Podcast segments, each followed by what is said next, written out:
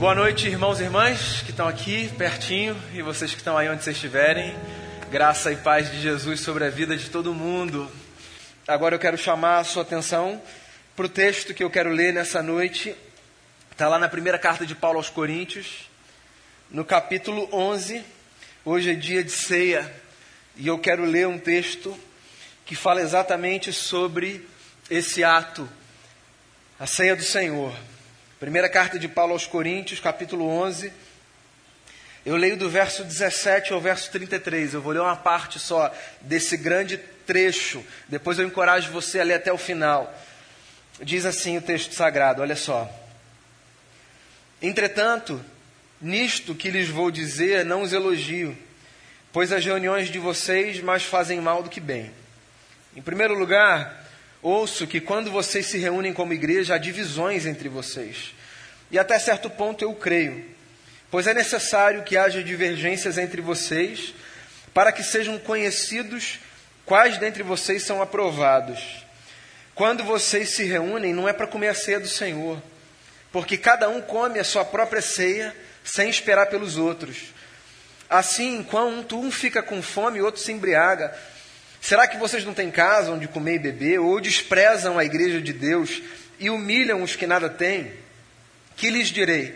Eu os elogiarei por isso? Certamente que não. Pois recebi do Senhor o que também lhes entreguei: que o Senhor Jesus, na noite em que foi traído, tomou o pão e, tendo dado graças, partiu e disse: Isto é o meu corpo que é dado em favor de vocês. Façam isso em memória de mim. Da mesma forma, depois da ceia, ele tomou o cálice e disse: Este cálice é a nova aliança no meu sangue. Façam isso sempre que o beberem em memória de mim. Porque sempre que comerem deste pão e beberem deste cálice, vocês anunciam a morte do Senhor até que ele venha. Portanto, todo aquele que comer o pão ou beber o cálice do Senhor indignamente será culpado de pecado ou de pecar contra o corpo e o sangue do Senhor. Examine-se cada um a si mesmo, então coma do pão e beba do cálice. Pois quem come e bebe sem discernir o corpo do Senhor, come e bebe para sua própria condenação. Por isso há entre vocês muitos fracos e doentes, e vários já dormiram. Mas se nós tivéssemos o cuidado de examinar a nós mesmos, não receberíamos juízo. Quando, porém, somos julgados pelo Senhor, estamos sendo disciplinados para que não sejamos condenados com o mundo. Portanto, meus irmãos, quando vocês se reunirem para comer, esperem uns pelos outros. Eu vou ler só até aqui, depois você continua o texto. É um texto muito interessante, de uma chamada que o apóstolo Paulo faz numa comunidade que é a comunidade da cidade de Corinto, por causa de uma espécie de imperícia, imprudência na prática da ceia do Senhor. Se eu tivesse que elencar dos textos do Novo Testamento, o texto mais ácido, mais mal-humorado, eu diria que a primeira carta de Paulo aos Coríntios é esse texto. É o texto mais ácido que a gente tem no Novo Testamento. Por uma razão. A comunidade de Corinto era uma comunidade extremamente frágil não por causa de uma fragilidade natural própria da imaturidade, mas porque era uma comunidade que estava fragmentada, dividida, polarizada. E aí o apóstolo Paulo então escreve uma carta para essa comunidade expressando o seu descontentamento com aquela situação. Porque aquela igreja era uma igreja frágil não porque estava naquela fase da vida, por exemplo, como se fosse uma igreja nova, recém-nascida, sabe, aprendendo ainda a caminhar. Não, era uma igreja que já tinha uma certa é, estrada e que por conta disso deveria ter uma certa maturidade, mas não tinha essa maturidade. E aí Paulo escreve essa carta, ele escreve três cartas para essa comunidade, uma delas se perde, a gente tem a primeira e a terceira, como a gente só tem duas, a gente chama de primeira carta aos Coríntios e segunda aos Coríntios, mas tem uma no meio que se perde. Mas essa primeira Paulo está de mau humor, dando bronca na igreja.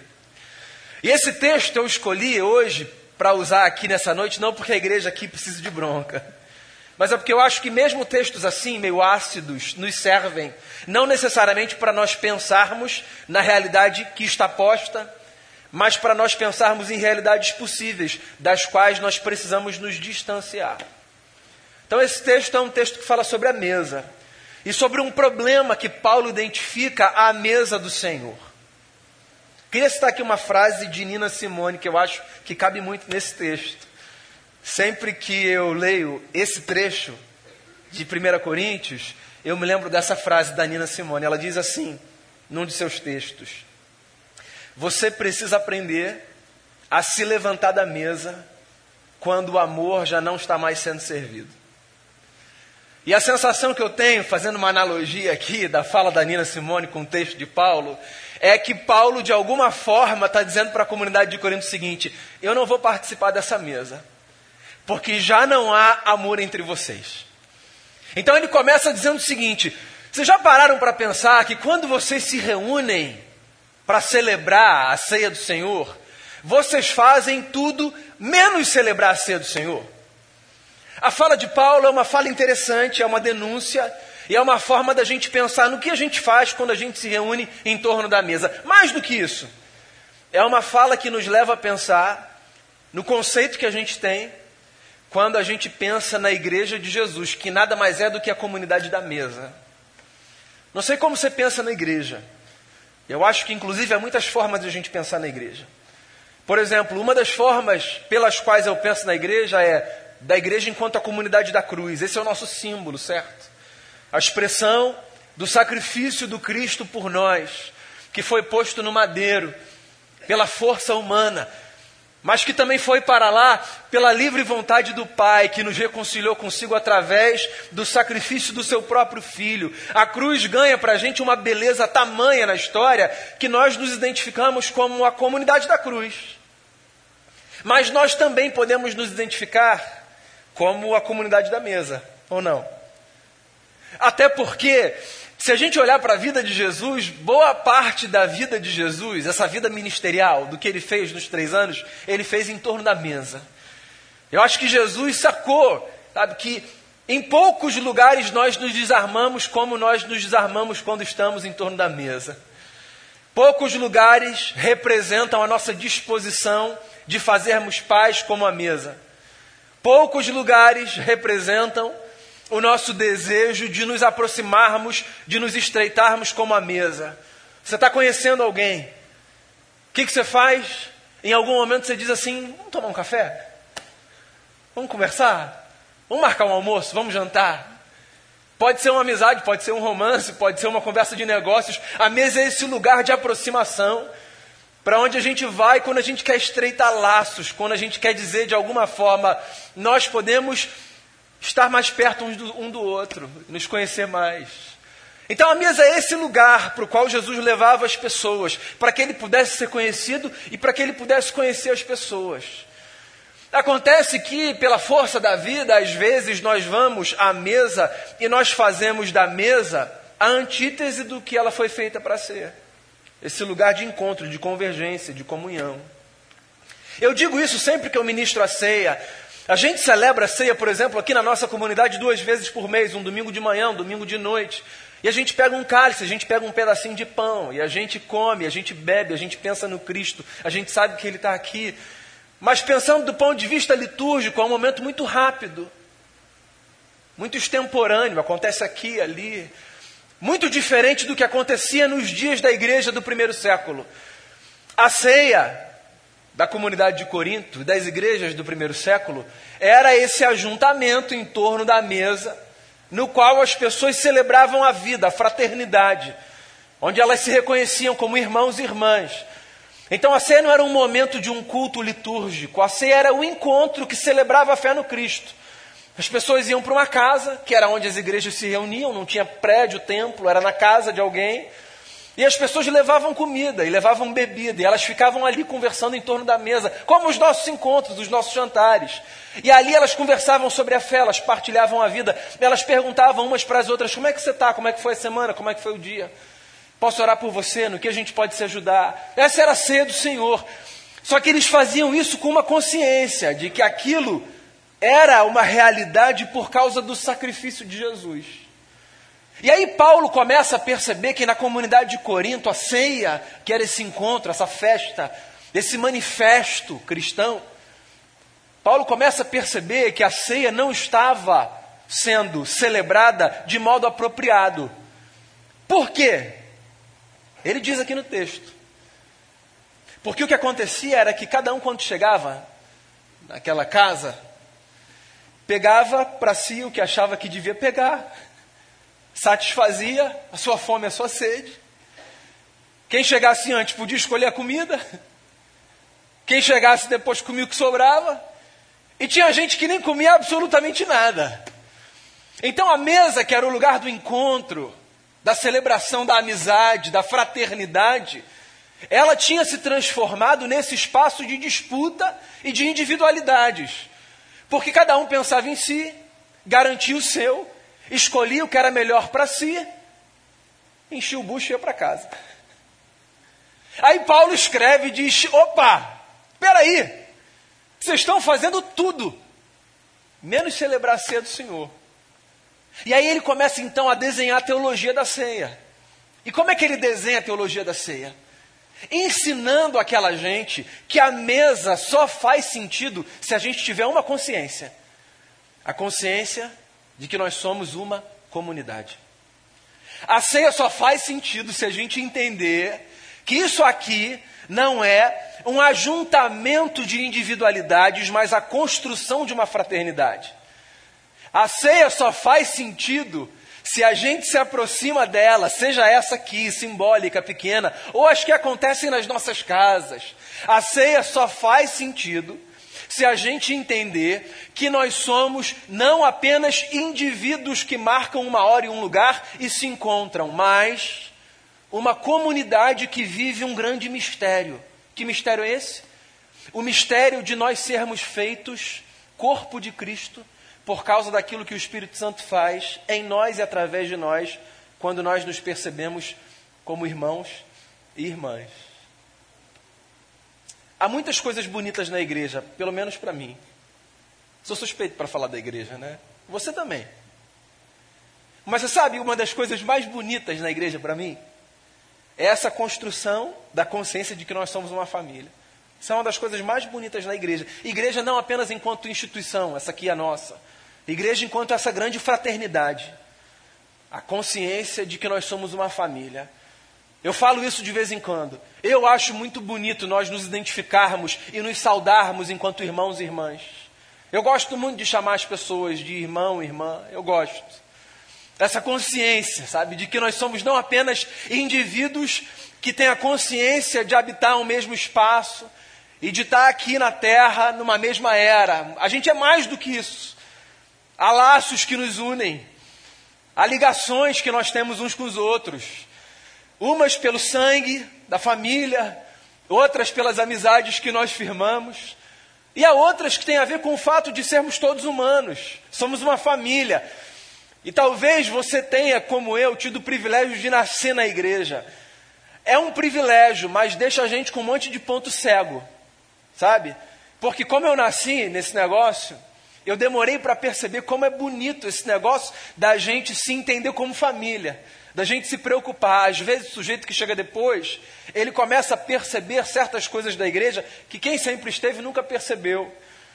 O cuidado que a gente tem um com o outro, a atenção que um dá para o outro, a disposição que pessoas têm de usarem o seu tempo e às vezes os seus recursos com pautas que não são suas, são de outras pessoas.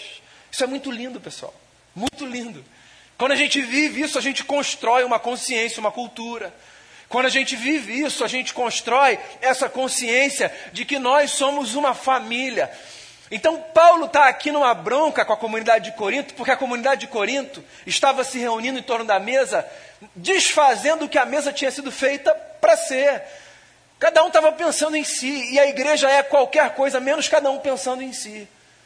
Nós somos uma família, razão pela qual nós precisamos sim nos preocupar uns com os outros, orar uns pelos outros, cuidar uns dos outros, dar o nosso tempo para causas que não são nossas esse esforço, sabe, para que, por exemplo, na organização comunitária, a gente diga assim, ó, seja voluntário no ministério, não é um negócio de vamos sugar aqui um pouquinho de tempo de cada um. Não, é a construção de uma consciência de que a vida fica muito mais interessante quando a gente se propõe para o outro. Então, por isso que eu trago a fala da Nina Simone, porque eu acho que a expressão mais perfeita da doação ao outro é essa disposição do coração de amar. Porque amar é dedicar parte de si ao outro. Você investe fora de você. E aí Paulo está dizendo: vocês estão subvertendo. Porque a mesa é outra coisa. A mesa, ela só acontece se eu olhar para você e pensar assim, ó, em alguma medida você é uma extensão de quem eu sou. E se você conseguir olhar para mim e pensar assim, a despeito das nossas diferenças, quaisquer que sejam, você é uma medida de quem eu sou. E Paulo dá uma sustentação teológica para o negócio. Ele diz assim: se vocês querem saber por que esse é o ponto, eu digo a vocês. Esse é o ponto porque a razão da cruz de Cristo, a razão do sacrifício de Jesus na cruz, não é a satisfação e o perdão dos nossos pecados individuais, mas a possibilidade de nós construirmos uma nova humanidade. Paulo diz aqui no texto: o corpo de Cristo foi ferido, o sangue de Cristo foi vertido, não apenas para que eu individualmente me beneficiasse desse sacrifício. O sacrifício de Jesus na cruz não foi por mim. O sacrifício de Jesus na cruz foi por nós.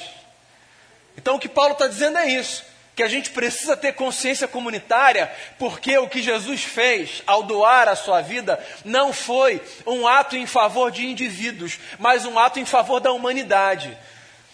A teologia da cruz de Jesus ela é belíssima porque ela protege o nosso coração do egoísmo. Então, quando eu penso, por exemplo, que o que Jesus fez na cruz foi pela gente e não apenas por mim, eu entendo a razão de muitas vezes os meus pedidos não serem atendidos. Porque Deus não está aqui para me servir individualmente. Há outros interesses que são maiores, há outras agendas que são prioritárias. Há coisas que vão acontecer em favor da comunidade em detrimento da minha opinião pessoal, porque Deus não é um Papai Noel que atende os meus desejos e que está aqui para me servir de acordo com a minha conveniência e com o interesse do meu coração. Deus está aqui para nos abençoar a todos. Eu já contei algumas vezes aqui, já tem cinco anos já, nossa, já tem oito anos que eu defendi meu doutorado. Oito anos. Eu lembro de uma entrevista que eu fiz antes da minha defesa, então deve ter uns dez anos que eu fiz as entrevistas, que falava exatamente sobre narcisismo. A minha pesquisa era sobre narcisismo. E eu lembro, já falei aqui algumas vezes, de uma entrevista que eu fiz por causa da pesquisa, que me chocou bastante, porque eu perguntava para uma pessoa porque ela ia a uma determinada comunidade visitar especificamente um líder religioso que ela achava que era o líder religioso que ela precisava ouvir. E aí ela disse que ela ia porque ela acreditava que aquele sujeito era um porta-voz de Deus e que numa das vezes que ela foi, ela foi levando a sua mãe, que era uma senhora, e ela não conhecia a dinâmica do lugar, e ela precisaria ter chegado mais cedo se ela quisesse estar mais perto daquela figura.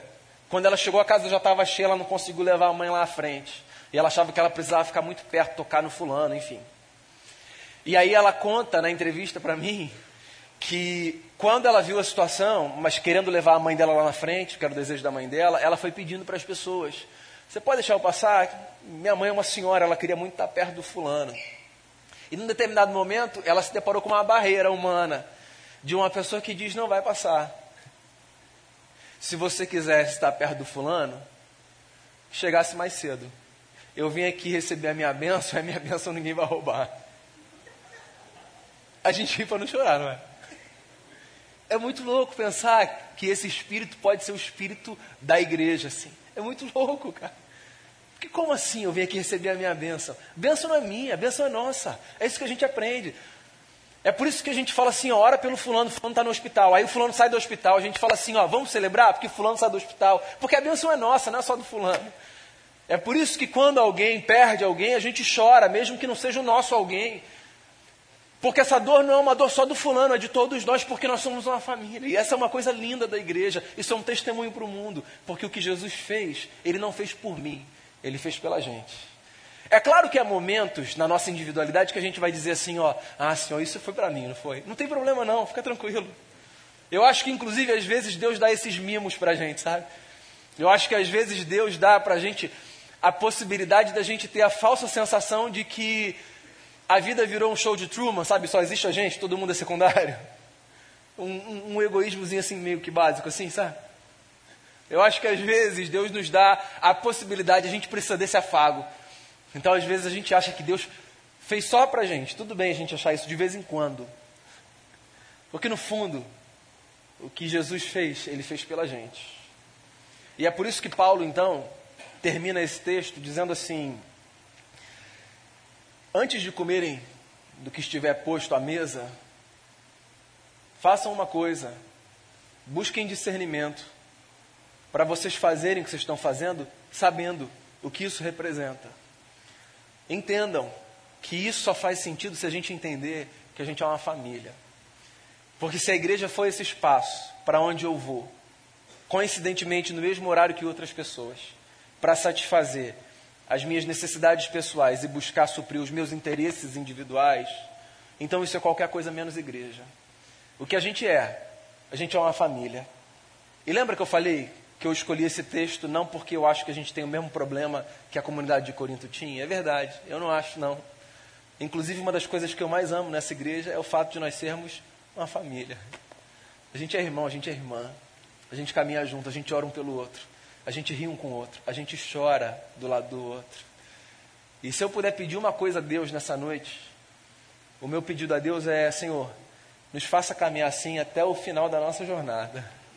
Porque esse é o maior testemunho que a gente dá no mundo individualista do amor de Deus por nós, não apenas por mim e por você.